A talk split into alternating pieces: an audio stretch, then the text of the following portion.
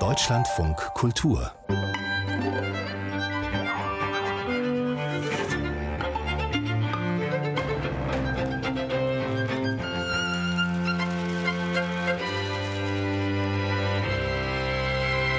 Einen wunderschönen guten Abend, meine Damen und Herren. Herzlich willkommen zum Literarischen Quartett. Meine Gäste heute sind die Schriftstellerin Dörte Hansen, Autorin von Altes Land und Mittagsstunde. Der Publizist Moritz von Uslar, Autor von Deutschboden und Erfinder des legendären 99 Fragen-Interviews im Zeitmagazin und der Schriftsteller Marco Martin, Autor zahlreicher Erzählungen, literarischer Reportagen und Essays, unter anderem Dissidentisches Denken, Reisen zu den Zeugen eines Zeitalters. Ihnen allen herzlich willkommen.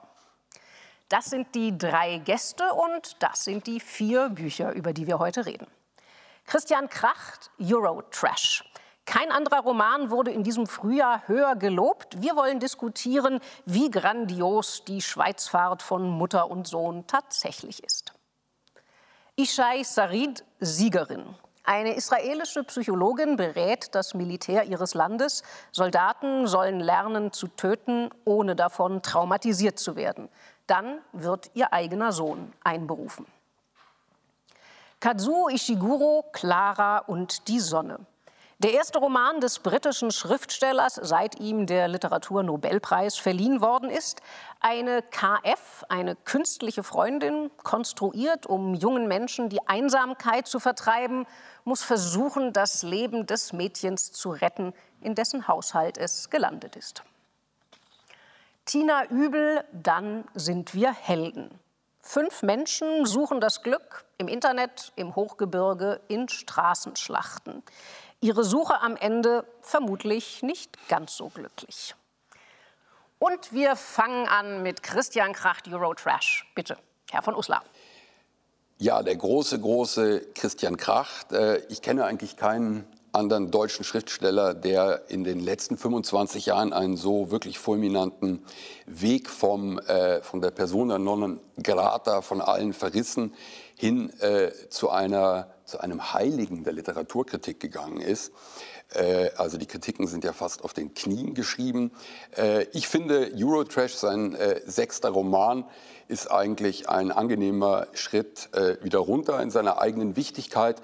Kurz zur Handlung, der Ich-Erzähler Kracht geht mit seiner tabletten- und alkoholsüchtigen Mutter äh, auf eine Reise diesmal in die Schweiz. Es ist außerdem eine Reise in die Abgründe seiner Familie. Äh, Vater ähm, mütterlicherseits, Großvater mütterlicherseits war bei der SS.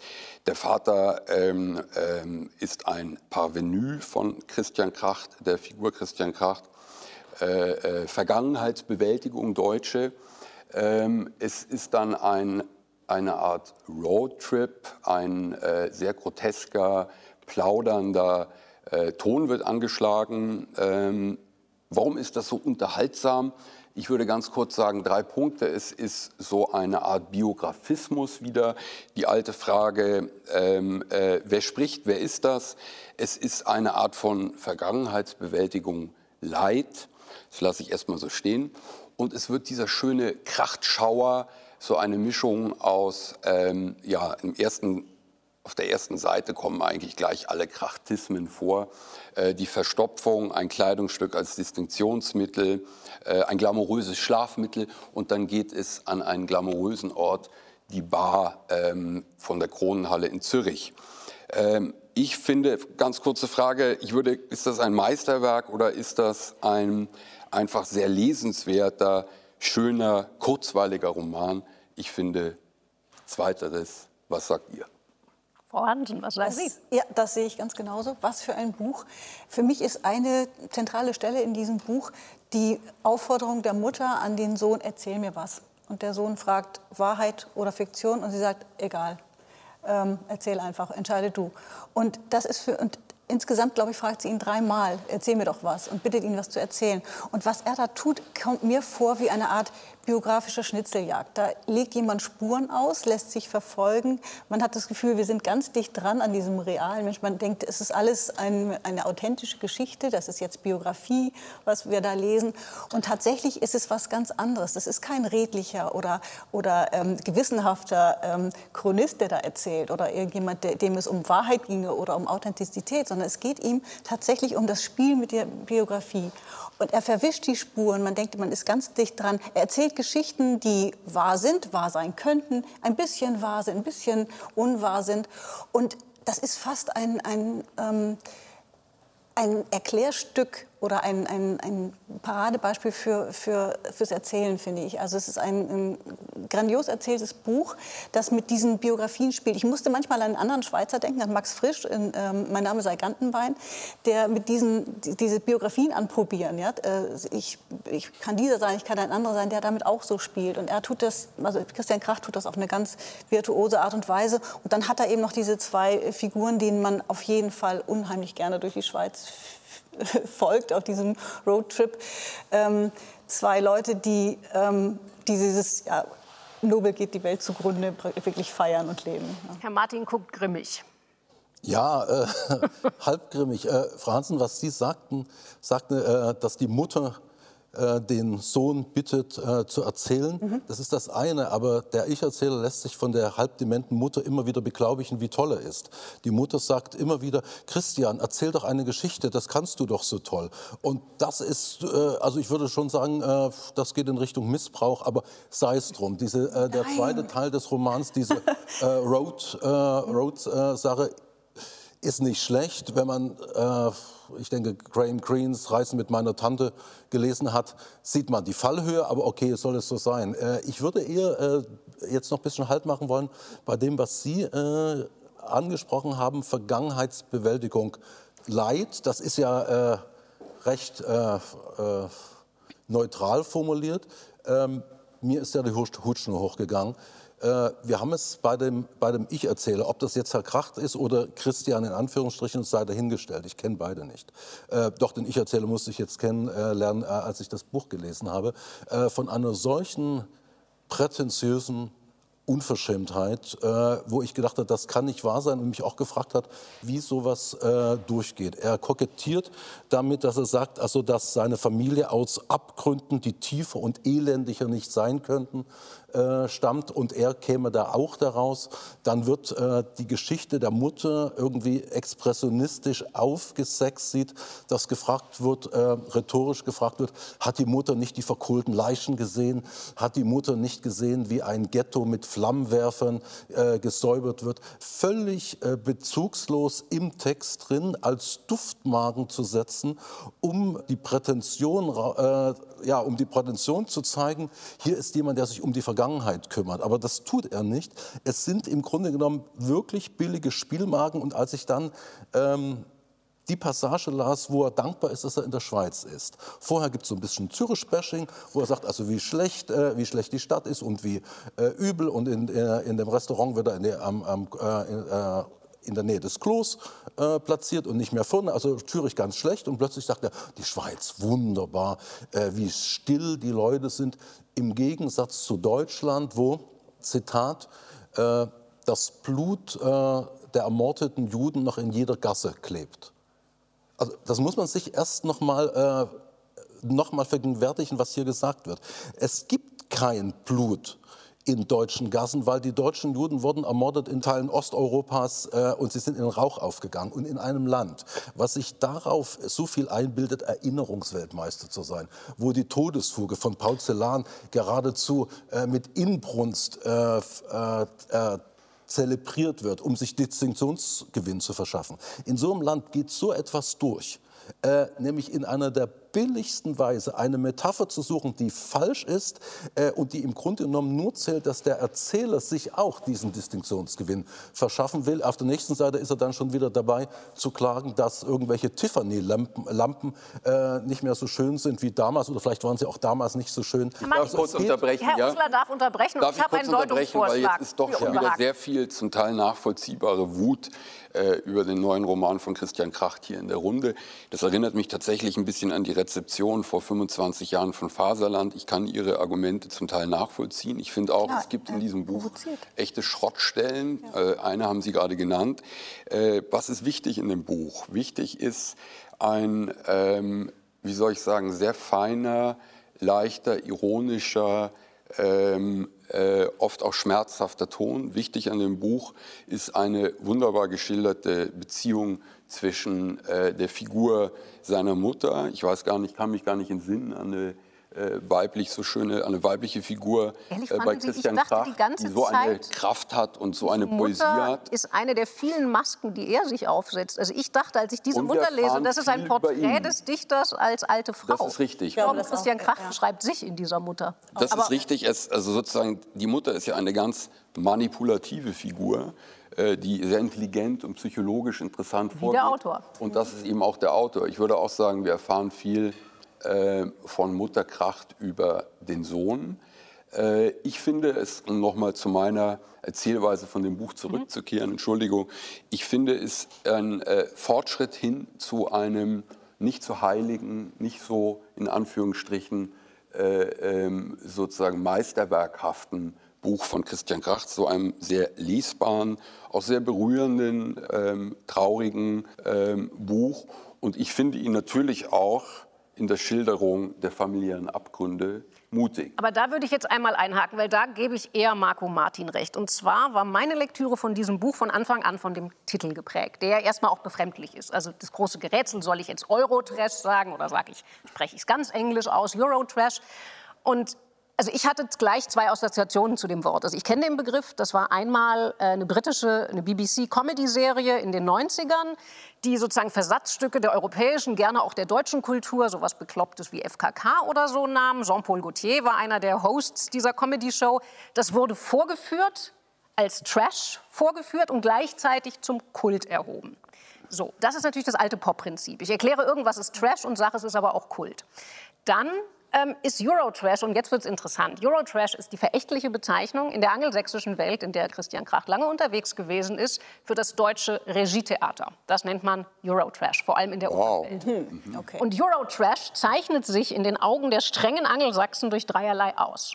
Eine obsessive, überzogene Kapitalismuskritik, egal ob es Aida oder der fliegende Holländer ist. Hinter jedem Türchen, das ich aufmache, guckt ein Nazi raus. Und drittens habe ich einen größenwahnsinnigen Great Director, der sich anmaßt, alles auf der Bühne rumschieben zu können, wie es mir passt. Herr Martin schmunzelt. Ich glaube, er ahnt, worauf ich hinaus will. Exakt das macht Christian Kracht in diesem Roman. Es ist crazy, freidrehende Kapitalismuskritik, Zobelpelzlager, tausend Frankenscheine werden über dem Gletscher verteilt und äh, verbrannt. Hinter wirklich jedem Türchen, was in diesem Roman aufgemacht wird, guckt ein Nazi raus. Eben nicht nur in der eigenen Familie, sondern auch der ve- pseudo-vegane, pseudokommunarde im Berner Oberland ist natürlich auch ein Nazi. Und wir haben, in einer gewissen Weise ist ein Autor immer the great director, der machen kann in seinem Buch, was er will. Aber der Erzähler Christian Krach thematisiert ständig, dass er ja, es gibt so eine Szene, wo er sagt, wieso wissen die Figuren jetzt eigentlich, was sie über mich, weil wir kennen Ach so, ich bin ja der Autor. Ja, genau. Ich kann ja mit denen machen, was ich will. Sprich, ich glaube, dass Christian Kracht das Genre der Autofiktion ironisch Genau. benutzt, um sich ironisch über den Kultus von Kapitalismuskritik, Vergangenheitsbewältigung lustig zu machen. Das kann man dann möglicherweise für Zynismus halten. Und das ist vielleicht das, Herr Martin, was Ihnen an dem Buch nicht gefällt. Deshalb mich irritiert die Lesart, dass das Vergangenheitsbewältigung sei, auch immens. Das ist es überhaupt nicht. Das ist es nicht. Ne? Das ist überhaupt nicht. Ich glaube, also mit der Brille, dann, an sowas muss man Spaß haben. Also ich, das ist, glaube ich, ein Meisterstück an ironischem Unterlaufen. Und zwar sowohl inhaltlich als auch formal. Und so hat mir das Buch große Freude gemacht beim Lesen. Genau, Vielleicht darf man diesen, Entschuldigung, ganz kurz, vielleicht darf man diesen schönen alten Begriff, den diskreditierten der Popliteratur auch noch mal bringen. Ich war immer ein Fan davon, von dem Begriff. Und Christian Kracht äh, mag ihn ihn natürlich gar nicht, ja. hasst ihn schon immer. Äh, ich finde, das äh, ist in vieler und in interessanter Hinsicht Popliteratur. Und Christian Kracht hat mal über sich gesagt, äh, natürlich kokett und ironisch auch wieder, ach, ich mache ja nur Entertainment Light. Und natürlich wollte er, dass man sagt, nein, äh, du machst was ganz anderes, du bist äh, Bruce Chatwin, du bist Joseph Conrad und so weiter. aber äh, er hat einen Teil von sich mit äh, äh, schon durchaus wahr wiedergegeben.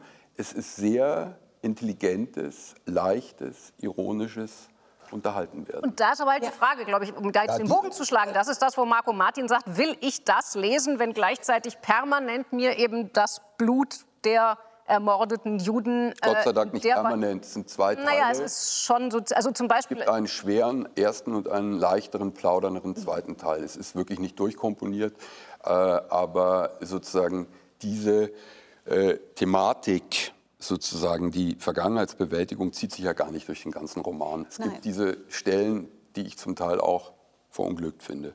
Ja, aber er ist natürlich, genau da geht man ihm ja dann auch wieder ein Stück weit auf den Leim. Also genauso wie durch diese, dieses äh, sinnlose Geprotze, ne? diese Dekadenz, diese Welt der Grand Hotels und dieses unfassbare Herumwerfen mit dem Geld. sich ja distanziert Genau, auch. natürlich distanziert er sich davon, aber eigentlich findet er es total super. Also äh, das meine ich damit. Er wirft ständig irgendwelche kleinen Fährten aus und dann freut er sich diebisch daran, wenn man, glaube ich, wenn man da in diese Falle drin denkt, hochgeht. Ja? Ich hatte, ich So hatte habe ich auch das das. Gefühl, dass äh, pausenlos Bölle gezündet werden. Und äh, der, die Ich-Figur, äh, selbsthasserisch oder narzisstisch oder wie auch immer, äh, muss immer einen neuen äh, ziehen. In der, in der wirklich, in, in der panischen, ja, in, in der Panik, dass ein Moment von Stille sein könnte. Äh, da da äh, taucht David Niven auf, da taucht Somerset Maugham auf, da taucht Aga Khan auf, wer auch immer natürlich dann auch beschrieben, äh, was für äh, Gucci-Taschen die Mutter trägt. Aber es ist ums Verrecken nicht äh, beschrieben, was diese Personen waren. Äh, wir müssen davon ausgehen, es sind nicht mehr alle äh, Leute, die wissen, wer Somerset Maugham war. Äh, jüngere Leute äh, werden das nicht wissen, also man fragt sich, äh, weshalb. Äh, es, es bleiben Namen. Dann, ich glaube, eine der infamsten Szenen, äh, der Vater sagt dem Sohn, geh mal zu Ralph Giordano. Ralph Giordano äh, weiß sehr viel über die Verstrickung äh, der Deutschen. Was bleibt davon übrig? Er geht nach äh, Köln, besucht Ralph Giordano, sagt, ja, da war ein weißhaariger Mann mit Seidenschal und äh, Koteletten wie äh, der, der Leopard von Lampedusa. Lampedusa, ja. Äh, er sprach äh, drei Stunden. Äh, dann hätte man doch gern mal gehört, was er drei Stunden gesprochen hat. Ob es bei dem Ich-Erzähler irgendeine Reaktion eines humanen Entsetzens gegeben hat, muss ja nicht sein. Aber weshalb ist es dann erwähnt? Das heißt, es, gibt, äh, es werden so Catchen immer vorgezeigt. Es geht um Aura, es wird Es- eine Stimmung hergestellt. Es wird sozusagen, das ist purer Pop, das wir einen Namen wie machen Giordano gewissermaßen nahtlos weiter, nämlich wir kommen von dieser Frage, wie, also im Grunde ist ja Ihr Vorwurf, kann man so mit dem Holocaust, mit der deutschen Vergangenheit umgehen? Wir kommen jetzt zu einem Buch, was ganz anders mit den Auswirkungen des Holocaust umgeht, nämlich wir gehen zu einem israelischen Roman. Und äh, Sie, Herr Martin, wie sich ergibt, dürfen den nämlich auch gleich vorstellen. Ja, ich habe mitgebracht äh, Yishai Sarit, äh, Siegerin. Das ist ein Roman der leisen Detonationen und nicht der Bölle. Yishai Sarit ist Jahrgang 1965 in Tel Aviv geboren. Sein Vater, was vielleicht in diesem Zusammenhang nicht ganz unwesentlich ist, war Yossi Sarit, ein äh, israelischer Oppositionspolitiker, lange Zeit äh, Vorsitzender der linksliberalen Bürgerrechtspartei Meretz. Sein Sohn, der Schriftsteller, seit langem ein dezidierter Kritiker der israelischen rechten Regierung, war Nachrichtenoffizier in der Armee und weiß, wovon er schreibt. Und dieses, äh, dieser Roman erzählt die Geschichte einer Armeepsychologin, Abigail, Mitte 40, die ihren aktiven Armeedienst ähm, beendet hat und äh, immer noch als Psychologin tätig ist und irgendwann äh, gefragt wird vom Generalstabschef, ob, äh, ob sie ihm nicht helfen kann, äh, ihn zu motivieren. Und äh, jetzt ist die interessante äh, Situation die, diese Psychologin ist keine äh, Oldschool-Psychologin, die jetzt an lange Sitzungen glaubt, sondern sie ist äh, jemand, die, wie es so schön und auch äh, verfänglich heißt, lösungsorientiert ist. Das heißt, die Soldaten und gleichzeitig die höheren Ränge müssen fit gemacht werden zur Verteidigung des Landes, um dann auch ganz praktisch um zu töten und beim Töten keine Gewissensbisse zu bekommen. In diesem Spannungsfeld ist sie drin und das Irritierende äh, daran ist und auch gleichzeitig das Faszinierende, ähm, sie lässt uns mit unseren Schlussfolgerungen allein. Es wird einem nichts aufgedrängt. Und sowohl Pazifisten wie Bellizisten könnten da nicht irgendwie Nektar daraus ziehen. Es ist gänzlich unideologisch. Ähm, die Frau hat, was ich äh, vielleicht ein bisschen irritierend finde, eine politisch absolut neutrale Haltung, was für Israel in einer dauerdebattierenden äh, Demokratie etwas untypisch ist. Aber sonst ist es eine absolut plausible äh, Frauenfigur. Äh, und es wird, äh, und ich glaube, das ist das Faszinierende, sie wird auch sofort gleich geschildert, wo andere Autoren dann einen langen Anlauf brauchten mit Suspense. Es ist gleich am Anfang klar, ihr geliebter Sohn, der sich für die Armee äh, äh, gemeldet hat, freiwillig in einer Eliteeinheit, ist der Sohn des Generalstabschefs. Uslar. Ich finde es einen sehr, sehr guten Roman, um das mal so deutlich zu sagen. Äh, Es ist ein Buch der ungeheuerlichen Sätze, ungeheuerlich in dem Sinne, dass die Sätze sich oft in eine Richtung entwickeln oder einen Inhalt haben, äh, den ich nicht erwarte, den ich nicht kenne als deutscher Kriegsdienst. Wehrdienst heißt es, Verweigerer, Jahrgang 1970, äh, die Welt der Armee, die Welt des, äh, äh, der Scharfschützen, des Tötens, des effizienten Tötens. Äh, es ist mit einer brachialen, und nee, brachial ist falsch, also mit einer sehr feinen äh, sozusagen äh, ähm, ja, äh, äh, Härte geschrieben. Ähm, es ist ja komischerweise auch ein sexy Buch, ganz simpel deshalb, äh, die, Rot die Erotik spielt eine große Rolle, deshalb, weil ein männlicher Erzähler in eine weibliche ähm, ähm, Ich-Hauptfigur Das ist reingeht. keine Ich-Erzählung, also es ist personales Erzählen. Aber er personales Erzählen, äh, diese aber er ist in, einem weiblichen, in einer weiblichen Hauptdarstellerin drin und ähm, die ähm, Erotik spielt eine wichtige Rolle. Äh, also es gibt äh, diesen Moment, an dem äh, die Haupterzählerin mit ein, den Trigger zieht, also den Auslöser von der Waffe zieht und das ist ein Höhepunkt für sie und äh, sie wird auch mit der Person, äh, mit der sie zusammen schießt, wird sie ein Verhältnis beginnen. Äh, also kurzum ein extrem äh, äh, nahegehendes Buch. Da sind Figuren drin wie ihr Sohn Shauli. Die werde ich, glaube ich, nicht vergessen, diese Figur, die nächsten. Frau Hansen, Jahrzehnten. mich würde bei Ihnen gleich die Frage, haben Sie diese Frauenfigur geglaubt? Weil das ist ja im Augenblick so, wenn man sich in der literarischen Welt umguckt, immer ein Riesenthema, wer darf heutzutage überhaupt noch wen erzählen? Genau, natürlich fragt man sich das, darf der deshalb das? ne? frage ich Sie ja. einfach mal direkt, haben Sie, also die beiden Herren waren nun der Genau. Ansicht, dass das eine extrem plausible Frauenfigur Ja, ist. das, ging's das, ich fand auch, er darf das. Und, Aber mich hat gerade das, diese, diese erotische Aufladung, dieses alte, diese alte Verbindung von Eros und Thanatos, genau das hat mich so ein bisschen, ähm, hat mich nicht so überzeugt. Darauf hätte ich ganz gut verzichten können, weil ich das etwas überstrapaziert fand. Aber was ich an diesem Buch so toll fand, ist ein unheimlich verstörendes Buch, finde ich, weil es ähm, erzählt davon, dass das Töten eine, ein Handwerk ist, eine Technik, eine Kunst, die man, die man erlernen kann. Dass es Menschen gibt, die dafür eine große Begabung haben, auch eine Begeisterung haben.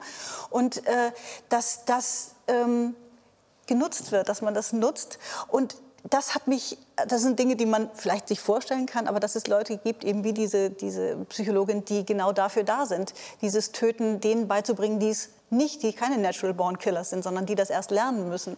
Also dieses Handwerk des Krieges, das, in der ganzen Brachialität, das hat mich sehr beeindruckt. Und was ich ganz toll finde an, dem, an diesem Roman, ist, dass es eben kein Buch äh, ist über eine Läuterung.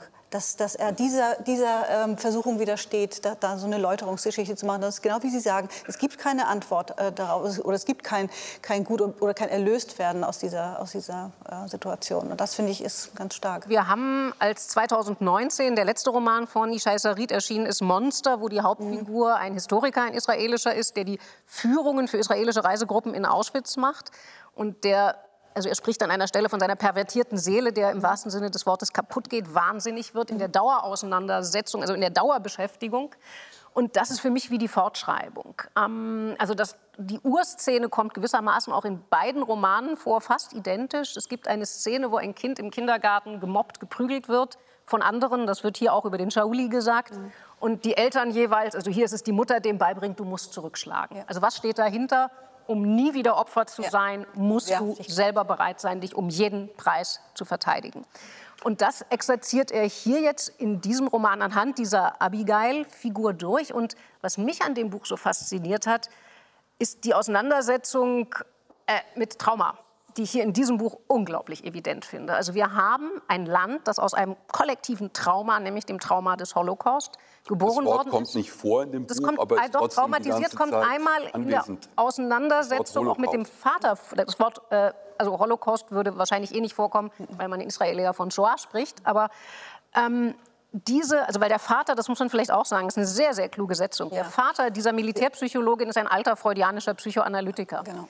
Und der sagt, Tochter, was du machst, ist Missbrauch. Weil die Psychologie, die Psychoanalyse ist dafür da, die Seele des Einzelnen, das traumatisiert, das Wort kommt so nicht vor in dem Kontext, aber die Seele des traumatisierten Einzelnen zu retten. Was du machst, ist, du machst effiziente Tötungsmaschinen. Der Einzelne spielt für dich doch gar keine Rolle. Du willst, dass dem Militär die tötungskräftigen Jungen, meistens sind es auch in Israel Männer, die töten. Es gibt eine Ausnahme, eine Frauenfigur in dem Roman, äh, aber es sind im Wesentlichen doch ist eine Männergesellschaft da im Militär. Du willst effiziente Tötungsmaschinen. Und jetzt ist doch das Wahnsinnige an dem Konstrukt. Also wir haben ein Land, das aus diesem kollektiven Opfertrauma geboren gewissermaßen wurde, Israel.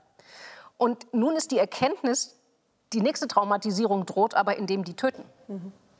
Also du, kommst, du entkommst diesem verdammten Trauma nicht. Du kannst dir gewissermaßen nur aussuchen, bist du traumatisiert als Opfer oder bist du traumatisiert, weil du selber bedingungslos bereit bist zu töten. Und ich finde, das hat eine archaische Wucht, wie Ja. ich es ganz, ganz selten in einem zeitgenössischen Roman gelesen habe. Noch ein Punkt. Ich bin ganz froh, dass die Methode der Psychotherapie, die ja dieses, durch das ganze Buch geht, weil es ist ja eine Therapeutin, der Vater ist Therapeut und so weiter, im Grunde genommen auch eine ist, die scheitert.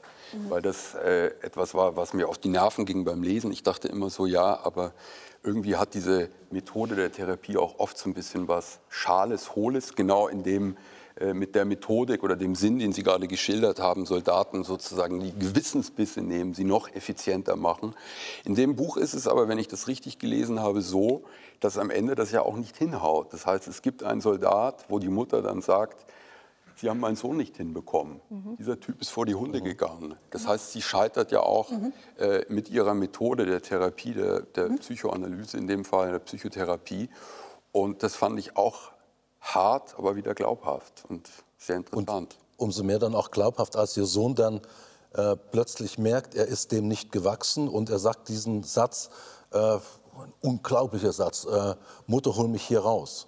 Und sie ruft den Generalstabschef an und der Generalstabschef sagt, das geht nicht. Jeder weiß, es ist, äh, es ist mein Sohn. Ähm, ich kann den jetzt nicht aus diesem Einsatz herausholen. Das ist so hart, Aber ja. es gibt keinerlei ähm, pseudo-tragisches Tremolo. Es wird selbst diese, selbst diese Konstellation, Mutter, Sagen wir, es ist Vater, unsentimental. Ich Sohn. finde schon, das ist eine tragische Geschichte, es ist aber es ist tragisch, völlig aber, unsentimentale es wird, äh, Es Geschichte, wird jetzt nicht mit äh, melodramatischen Mhm. äh, Elementen geschildert, sondern es bleibt ganz, äh, ganz ruhig und in dieser Stille äh, spürt man dieses, dieses, äh, dieses Zittern, auch den moralischen Skandal. Der Sohn, aber, der Sohn überlebt übrigens. Und man fragt sich dann, um welchen Preis? Und äh, wie äh, werden Mutter und Sohn äh, in der Zukunft miteinander äh, äh, auskommen können? Und dann auch die Frage, was wäre denn die Alternative gewesen? Und mit all diesen Fragen lässt uns das Buch Allein dann am Ende, ja. allein, aber das ist, äh, das ist im besten Sinne Erwachsenenprosa. Ja, das ist ein hervorragendes Stichwort, denn wir kommen jetzt zu einem Buch, was erstmal so tut, als sei es Kinderprosa. Aber dem sollte man vielleicht nicht allzu sehr glauben. Und zwar kommen wir zu Kazuo Ishiguro, Clara und die Sonne. Großartiger britischer Autor in Nagasaki geboren. 2017 hat er den Literaturnobelpreis bekommen. Und er hat sich bereits, das ist einer seiner weltweit erfolgreichsten Romane, Never Let Me Go, alles, was wir geben mussten, da war die Erzählerin ein Klon, einzig und allein in die Welt gesetzt, um ein wandelndes Organersatzteillager für Menschen abzugeben. Auch in diesem Roman ist die Erzählerin kein Mensch. Sie ist eine KF, eine künstliche Freundin, in die Welt gesetzt, um Jugendlichen zur Seite zu stehen. Aber diese KF, diese Clara, die hier die Ich-Erzählerin ist, ist eben ist kein gefühlloser Freundschaftsroboter, sondern sie ist der Inbegriff der fürsorglichen, immer verfügbaren, sich aufopfernden, altruistischen Freundin. Und ihr Zweck ist es eben, den Jugendlichen die Einsamkeit zu vertreiben. Und deshalb ist ihre große Aufgabe, die Josie, das Mädchen, zu dem sie gelangt, wird schwer krank und sie muss diese Josie versuchen zu retten. So weit, so konstruiert und vielleicht auch sogar so kitschig, könnte man sagen. Für mich ist das trotzdem der schönste traurige Roman, den ich seit sehr langem gelesen habe. Schön ist das Buch für mich, weil Kazuo Ishiguro mit dieser Ich-Erzählerin Clara, dieser KF, für mich wirklich eine extrem anrührende Figur, sowohl als Figur als auch der Sprache, dem Tonfall nach. Es hat wirklich was von einem im guten Sinne Kinderbuch oder eben eher vielleicht von einem Märchen. Ich finde das Buch extrem traurig, weil Ishiguro einen sehr düsteren, unserer Spezies Mensch, einen sehr düsteren Spiegel vorhält. Wir sind nach ihm von zwei Ängsten getrieben. Die Angst vor der Endlichkeit, die Angst vor der Einsamkeit. Und in dieser Gier schaffen wir uns Wesen, die wir uns gnadenlos unterjochen, die wir gewissermaßen, von denen wir wollen, dass sie nur für uns da sind, die, dass die sich eigentlich für uns aufopfern. Und traurig schön ist das Ganze für mich, weil am Schluss eben dieses zum Ausnutzen geschaffene Wesen, diese Clara, uns eigentlich doch eine sehr kluge Idee davon gibt, was Freundschaft und Liebe sein könnten. Deshalb, ich muss sagen, in diesen merkwürdig verschatteten Zeiten war Clara und die Sonne für mich eine deutliche Lichtblicklektüre. Ich fand es einen ganz großen Käse, das Buch leider. Schön. Ähm, Nochmal was zu dem, zu dem äh, Begriff Meisterwerk, den ich so gerne diskreditieren Mhm. möchte, heute Abend eben auch. Hat hier bisher Ich noch glaube, keiner das hat von ist, Meisterwerken ist ein Meisterwerk, was eben wirklich man ganz schwer lesen kann. Ganz simpel, wollen Sie, oder wollen Sie ja anscheinend, aber ich will das eben nicht, will man 350 Seiten einem Automaten zuhören? Schon klar, ist das ist ja die Automat, Idee, doch, es ist ein Automat, es ist eine künstliche Intelligenz. Die Idee, dass dieser Automat eben sozusagen anders wahrnimmt, anders formuliert.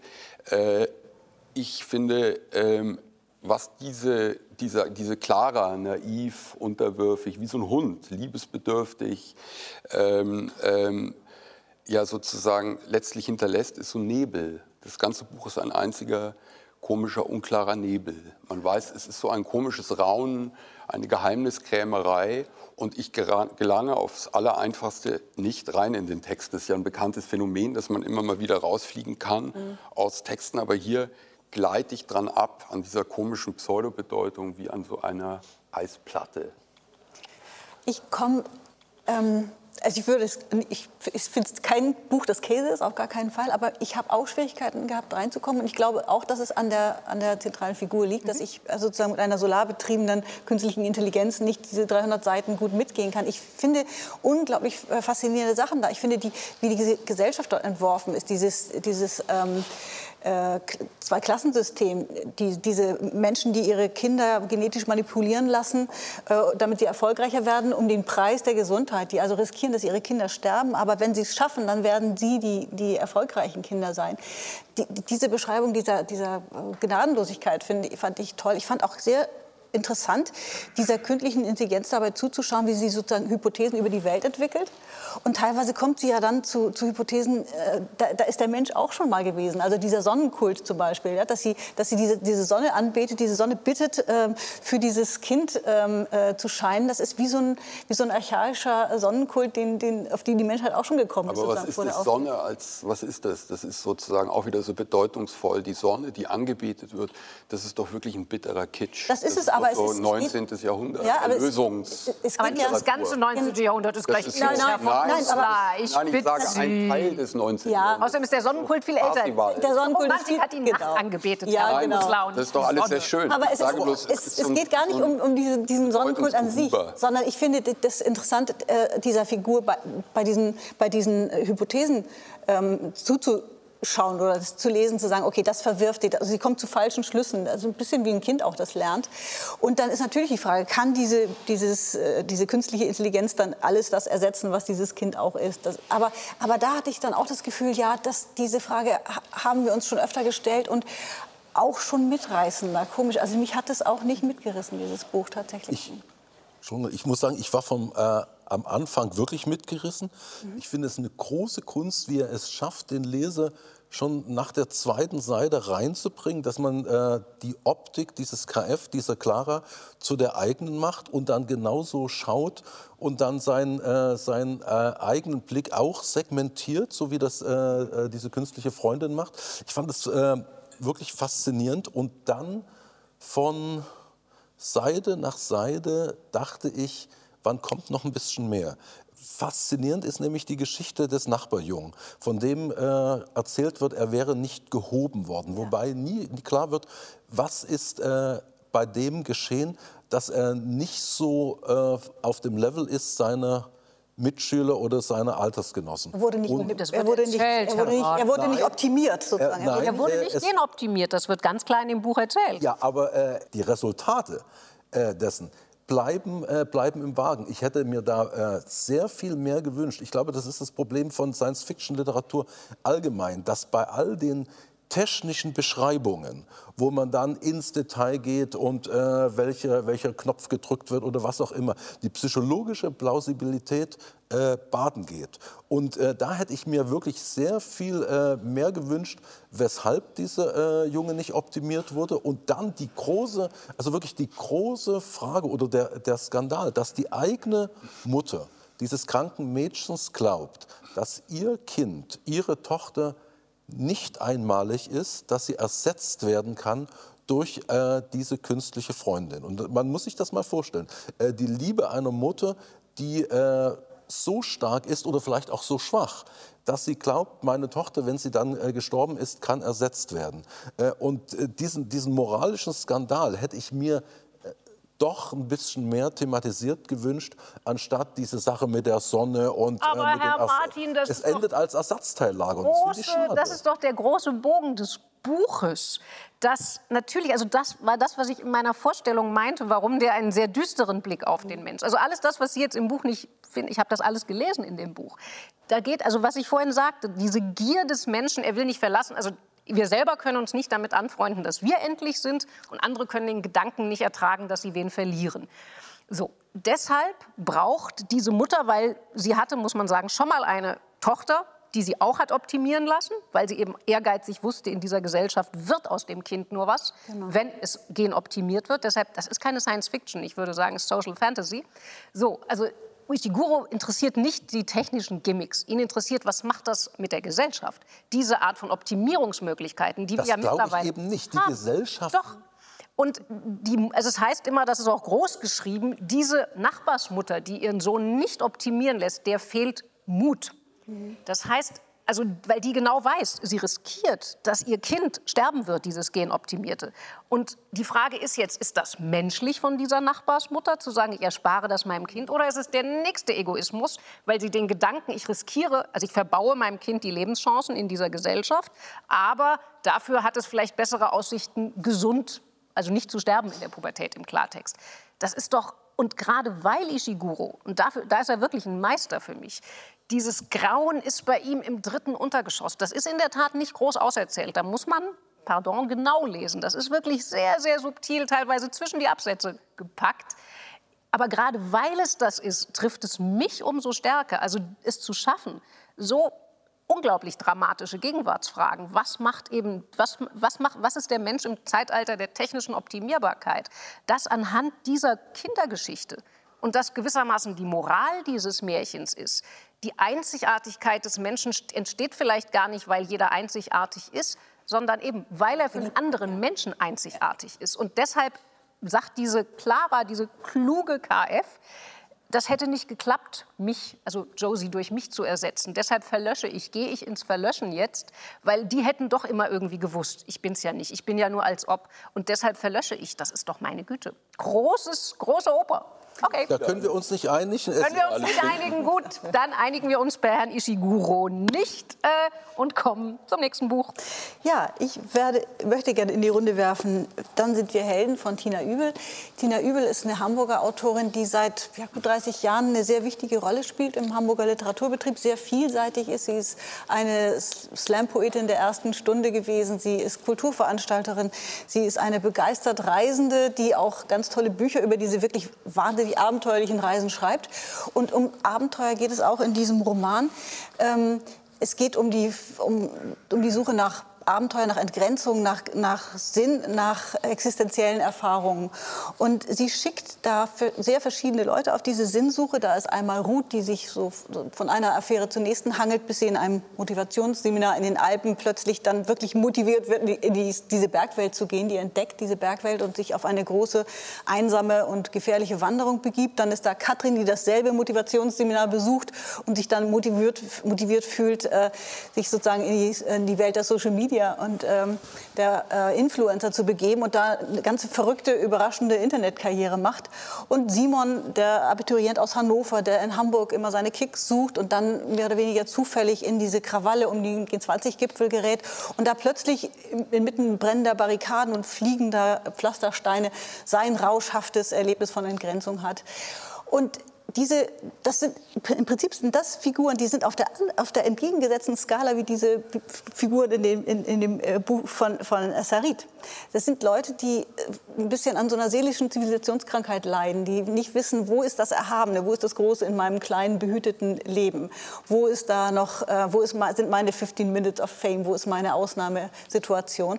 Und dann gibt es eine Figur, ähm, Jero, den Bergführer, der genau das jeden Tag erlebt, denn er geht mit den mit Leuten in die Alpen, er geht in diese, diese gefährliche Bergregion und riskiert jeden Tag sein Leben. Und er weiß, wenn man raufgeht auf den Gipfel, man muss auch wieder runter. Also eine, eine äh, solche Tour, ein Gipfelsturm ist nur dann erfolgreich, wenn man heil wieder unten ankommt. Und das Ankommen in dieser Ebene ist eigentlich fast schwieriger als das Raufkommen.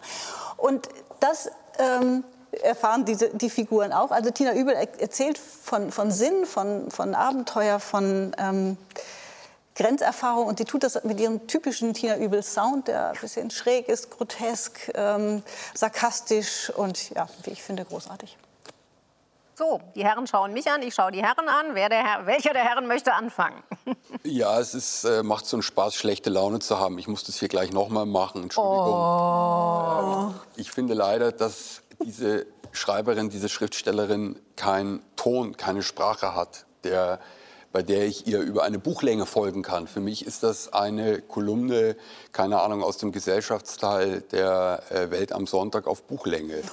Äh, ich finde es einfach äh, sozusagen ähm, ja, schwer da zu folgen. Also ein, ähm, es ist so ein Jargon, wird manchmal äh, angeschlagen. Klar, dann gibt man so, hat man als Schreiberin die Entschuldigung oder die Erklärung, meine äh, Personen sprechen den Jargon, es bleibt aber ein Jargon.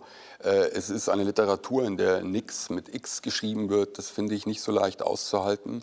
Äh, sagen wir mal, um eine mhm. Stufe weiter äh, sich zu fragen, was das eigentlich ist. Das betrifft irgendwie auch mich von meiner Generation. Mitte der 90er Jahre hat man angefangen, lustig vor sich hin quatschende Leute aus Zeitungen in Büchern zu verlegen. Ähm, und ich äh, finde, Frau Übel ist jemand, die da so übrig geblieben ist aus der Zeit. Ich frage eigentlich die Verlegerinnen und die Verleger, warum verlegt man das? Warum macht man das weiter? Sicherlich kann man irgendwie hier, äh, so wie Sie sagen, irgendeinen äh, Inhalt nacherzählen und irgendwelche interessanten Konstellationen finden. Ähm, es tut mir leid. Oh, ich finde, es trägt literarisch. Okay, gut. Sehe ich, anders, ja, ich, natürlich anders.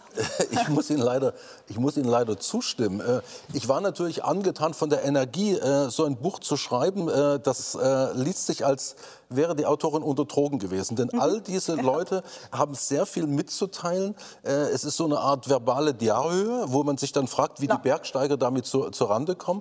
Der Bergsteiger hat mich anfangs interessiert. Das war der schien anfangs ein sehr reflektierter äh, Typ zu sein, nicht diese Louis Tränke, Klischeehaftigkeit, genau. das Elementare, das Schweigen der Berge, sondern das war jemand, der sich, das war jemand, der sich Bei Louis Tränke hat der Berg gerufen und nicht ja. geschwiegen, Herr Martin. Ja, der ruft der Berg. Der ja. Berg ja. ruft, nicht der Berg schweigt. Nein. Ja, aber oh, es, es, war ein Ruf, das ohne Echo blieb, also war es dann doch ein Schweigen. Mhm. das heißt, dieser Elementarkitsch, ob nun rufen oder schweigen, jedenfalls war es Elementarkitsch, das äh, ist bei diesem äh, Bergführer nicht der Fall, aber er kommt nicht raus aus dem Schwadronieren. Und alle schwadronieren. Das Kind, äh, der, äh, der Junge, der zu den G20 äh, Protesten äh, nach Hamburg geht, äh, die Influencerin, dann äh, gibt es äh, einen Typ, der ein Motivationstrainer ist. Das ist jemand, der bei uns in den, äh, in den Timelines der, auf dem Facebook immer auftaucht. Irgendwelche lächerlichen Männlein, die irgendeinem was verkaufen wollen. Das ist seine möchte, Rolle im- Ja, aber möchte man diese Sprache wirklich äh, seitenlang in einem Buch haben, wenn das für ein paar Passagen ist, um, äh, um darzustellen, wie jemand tickt, wie jemand redet, gern. Aber äh, über ein ganzes Buch hinweg, äh, die Leute sind pausenlos am Reden, äh, gehen in die Details, sehen alles wahrscheinlich wie, wie unter Drogeneinfluss. Äh, fas, äh, äh, faszinierend, dass sie nie müde werden zu schwadronieren, aber der Leser ist ermattet und zwar äh, nicht erst auf dem Gipfel, sondern schon irgendwie im Basis. Nein, jetzt muss ich aber doch auch noch mal, äh, also ganz so krass würde ich jetzt mit diesem Buch nicht verfahren wollen. Also ich verstehe, dass die stilistischen Bauchschmerzen Ja, ich eminent. einige sind so, also ich ja. würde auch sagen, für jeden, der ein Sprachästhet ist, der leidet bei der Lektüre dieses Buches. Ja, glaub, auch die allergrundsätzlichste Frage beim Schreiben, was tue ich rein in meine Literatur, was lasse ich raus, was Christian Krach ganz ja, selbstverständlich ja, das, beherrscht. ja, Moment, aber da würde ich kurze so wirtschaftliche sehr Form des Erzählen sozusagen. draufhauen wollen. Also ich finde schon, dass das von der das Anlage her kein dummes Buch ist. Also sozusagen, ich finde von der Anlage her ist das kein blödes Buch. Also sich diese fünf Figuren, also ich musste denken an Sibylle Berg, da haben Sie völlig recht, 90er Jahre. Ein paar Leute suchen das Glück und lachen sich tot. Ähm, also das ist sicher stilsicherer und tonsicherer in jedem Fall. Aber erstmal diese Anlage zusammen. Ich nehme hier vier Zivilisationsesel und wenn es dem Zivilisationsesel irgendwie, äh, wenn es dem zu Wohle wird, dann geht er auch in den Gletscher, so ungefähr. Das finde ich keine blöde Setzung. Ähm, mein Hauptproblem ist, dass ich eben also ich kaufe auch, das kann man drüber streiten, ob man das lesen will in einem Roman, diesen Quasselton von dieser Influencerin und diesen fiesen Guru-Sound da von dem Motivationscoach.